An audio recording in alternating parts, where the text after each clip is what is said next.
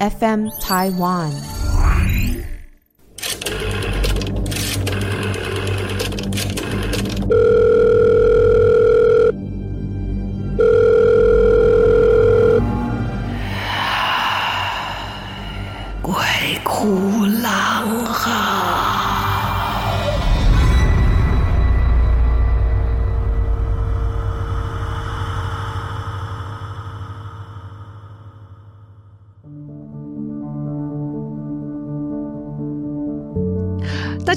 欢迎来到鬼哭狼嚎，我是郎祖云。我后来发现，其实我的身边，或者是我们投稿的听众哦，还真的有一些人体质都很特别。我先讲一个前一阵子我们我妻我母我丈母娘到高雄巡回的时候发生的一件事情。呃，我们其中的这个女主角哈，就是吕雪凤，雪凤姐。雪凤姐从小就是在一个充满了。表演充满了挑战的一个生活环境哦，从这个卖药团到罗德少，到呢之后认真去学戏，然后呢登上了这个艺术殿堂演出，之后呢还在影视当中表现得非常的杰出，也拿到了金马奖最佳女配角，所以她的表演经验是非常非常多而厚的。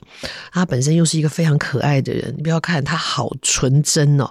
就是那种笑就是大笑，玩就是大玩，很幽默、很可爱的一个人，很直率。就在我们演出的时候呢，我们住的地方哈，我自己住的房间还好，但是呢，住的第一天晚上，我那天晚上睡得跟猪一样。可是呢，我整个晚上哈，我睡得很好，我没有被干扰哦。可是我整个晚上都在做梦，梦到我在干嘛？我就一直在跟人家打仗。不是打架哦，是打仗哦，就是两边的不同的阵营在打仗，而且我醒来的那个瞬间，是我助理在敲我的房门，敲敲敲，我不知道他敲了多久，因为很小声，我们按了请勿打扰，所以他电铃也不能按，他就敲敲敲敲敲敲，我就听到敲敲敲敲敲，我终于醒了。在我醒来的前面那段时间，我在干嘛？我很辛苦的在排兵布阵呢，我的白兵布阵呢，哦，我还在梦里面指着那个山头跟我的。手下的人说：“今天我们要攻进那个山头，然后我们要怎么样怎么样怎么样做哦？左翼要怎么样，右翼要怎么样，中锋要怎么样？那边讲讲讲，然后就听到敲敲敲，还想说像啦，谁在那边敲敲敲？然后我就醒来了。我去开门的时候，我助理看到我那个眼神，就是一副那种你刚刚醒哈，我的确刚刚醒，可是我连眼睛都快要睁不开，我就这样半眯着眼看着他，哼哼，而且我话都讲不太好，啊啊哦。”嗯，我记得我只回答了这些，我才开始赶快准备啊，巴拉巴拉就出门这样。然后出门之后人还是顿顿的，我想说奇怪了，我明明睡得很好，为什么我整个人有点醒不过来的那种昏沉、顿顿啊？呢，一直想，一直想，我后来终于想起来了，不是那个房间的问题，是那个房间的气味。为什么呢？前一天晚上。大家因为呃晚上这个很早就收了啊，就整排记牌都结束了，大概八点多就回到房间了。然后呢，狄志杰跟我们的执行导演啊，还有黄玉玲就跑到我房间来吃吃喝喝的。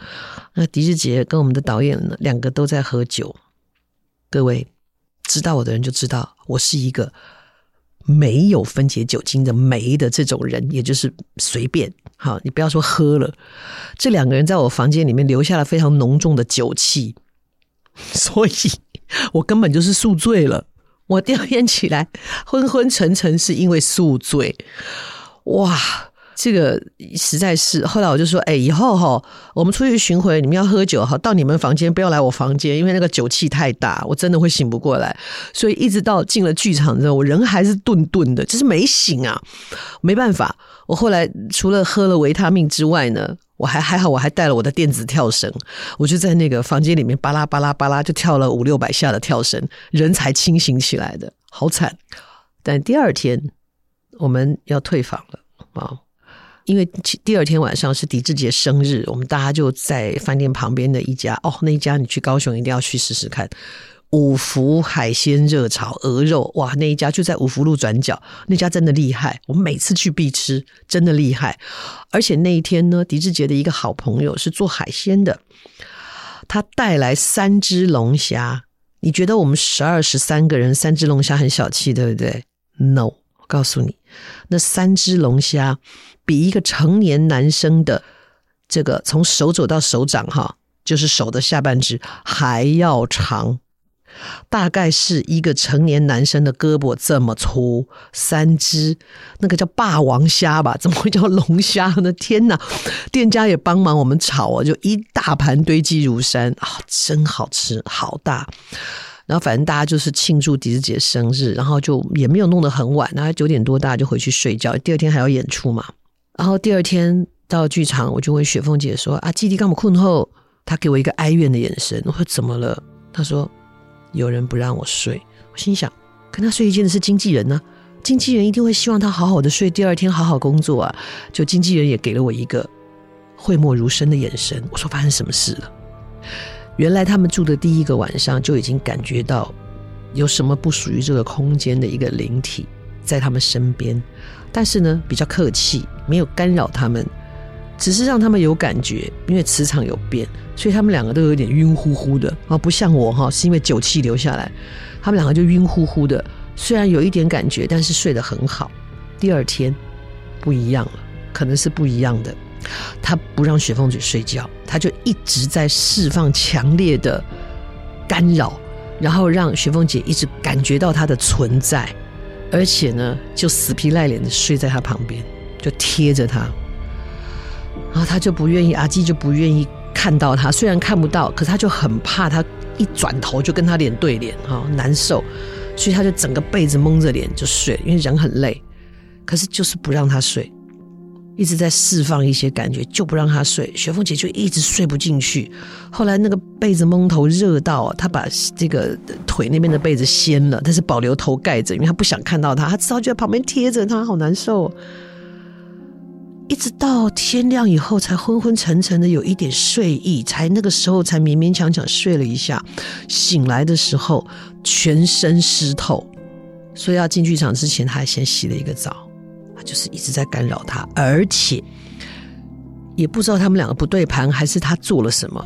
雪凤姐的脸颊哈，就是耳朵下面那个我们下巴两边那个脸颊，就这样红红的，好像被人家掐过一样，不会痒。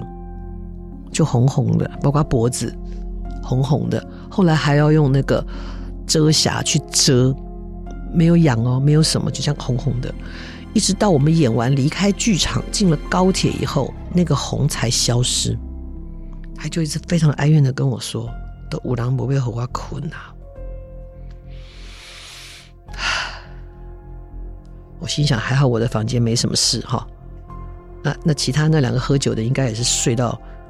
天翻地覆，这是这次我们旅行当中碰到的哈。再来呢，我们再来跟大家讲日本恐怖实话，讲第三个故事。好，之后我就不再讲了，怕你买了书以后没有乐趣哈。好，这是由我们 PPT 上面的 ST 二二二七直树店所写的故事。好，故事是这样，这篇故事不长，但是，哎呀，好，总之呢。有一个在演艺界跑龙套的某一位 K 先生，有一天经过住宅附近的一个商店街的前面，发现在路的尽头的平交道摆着一束花。他心里想：“哎呀，这里应该发生过什么事吧？”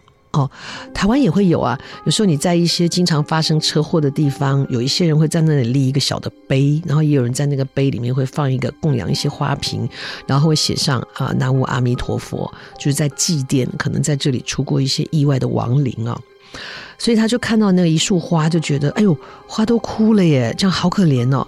他就走到附近的花店买了一束花，回到这个平交道这边呢，把瓶子里面枯萎的花给换掉了。而且心里面感觉，我这叫日行一善呢，感觉心情好了起来。的确，他真的是很有善意的哦。然后，当然过了平交道之后呢，再走一段路就是斑马线，对面有一大栋的商业大楼啊，商用大楼。然后那个大楼呢，就是用这种大楼都很喜欢用这种反光玻璃嘛，这样你看不到里面啊、这个在演艺圈的这个 K 先生呢，不经意的就往那一排窗户。哦，会反射往那边瞥过去，哎，在窗户里就看到自己身边站着一个年轻的女子。哇，那个时候是很冷啊，立冬啊，气温非常的低。站在他身边的这个女子只穿了一件 V 字领的低胸装，而只披了一件薄薄的外套，下半身穿着迷你裙呐、啊。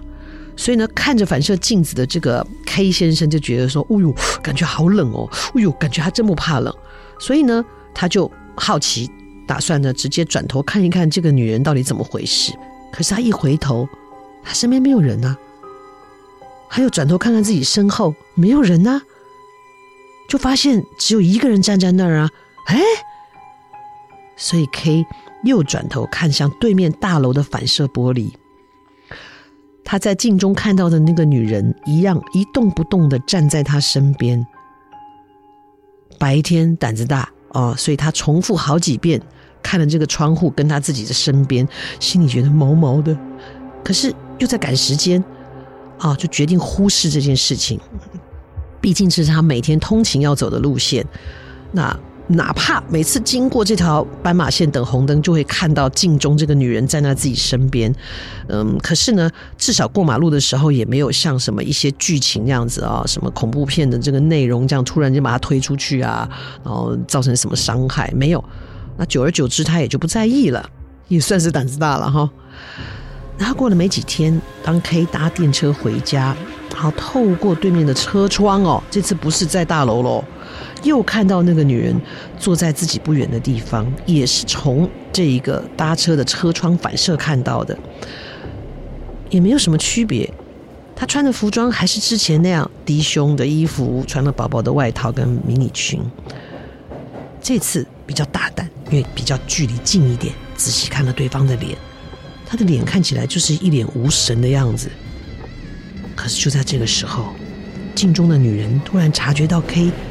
好像看到了自己，于是原本无神的眼睛噌一下就跟 K 对上了，然后就看到对方张嘴开始说，巴拉巴拉巴拉，看他的嘴动得很快，也不知道到底他在说什么。后来 K 实在忍不住，仔细盯着他的嘴唇，啊，才发现他讲的是一连串哦，讲很多，就是一直不断的在念，还给我，还给我。还给我，还给我，还给我，还给我，还给我，还给我。他也不知道到底要还他什么，所以 K 就觉得别过头，不去看那个反射的窗镜。到底为什么会发生这个事情啊？也不知道是错觉还是怎么的。他总觉得这句话从玻璃窗看到他的唇语哦，好像听到了真正他在讲话的声音哦。一直到他离开车站前，都是在耳边回响。还给我，还给我，还给我！他才突然想到，不会是那束花吧？等他下车之后，匆匆忙忙赶回商店街的花店，买了和之前枯萎的那一束花同一种花束之后，急急忙忙的跑到平交道那里把花换回去了。他心想，应该是。这个女生自己在乎的人替自己献的花，被她擅自换掉，惹她生气，所以不断的说：“还给我，还给我。”所以这个 K 啊，就对着这个花瓶默念啊：“对不起，我真的很对不起。”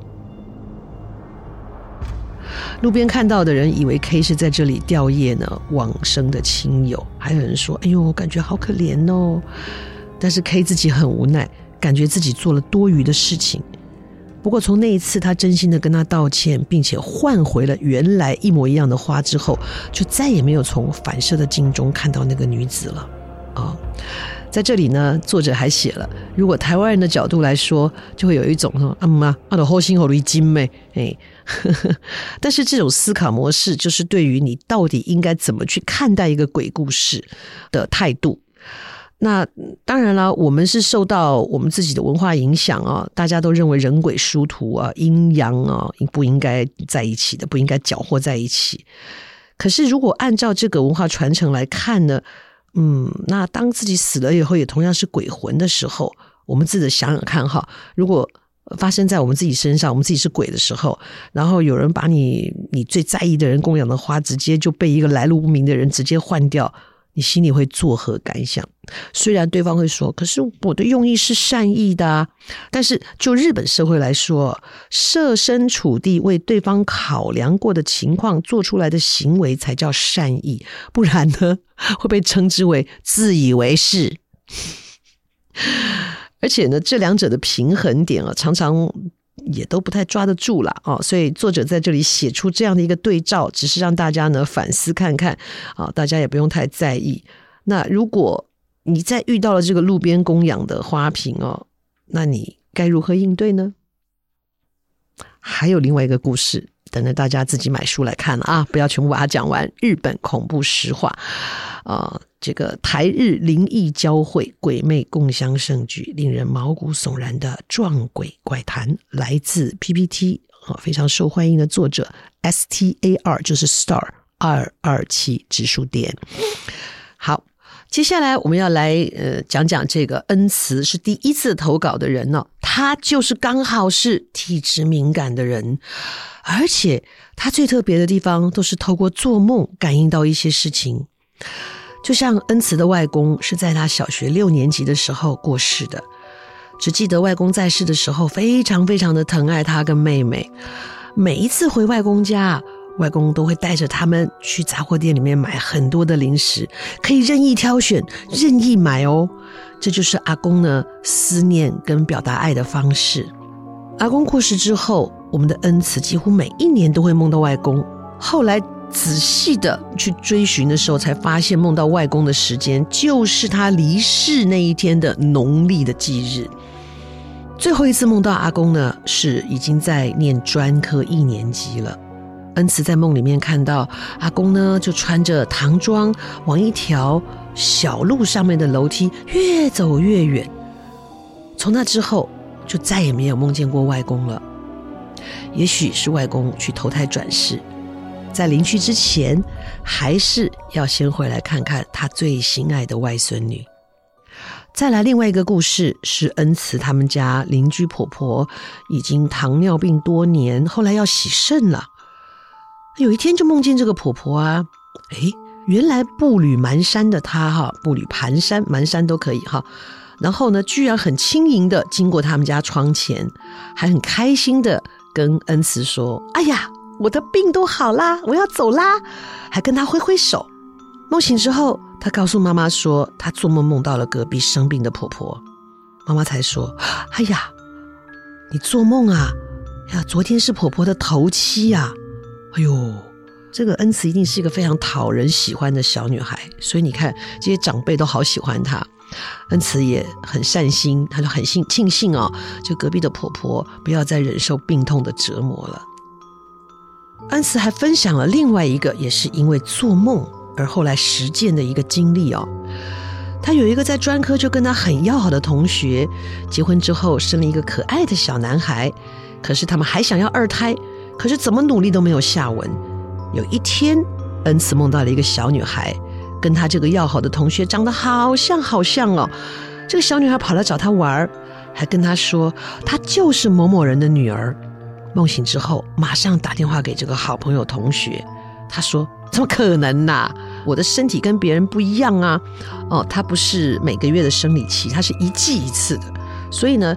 ”其实这种一季一次真的很辛苦，你有的人真的就是怀孕很久都不知道啊，所以他也没有很在意。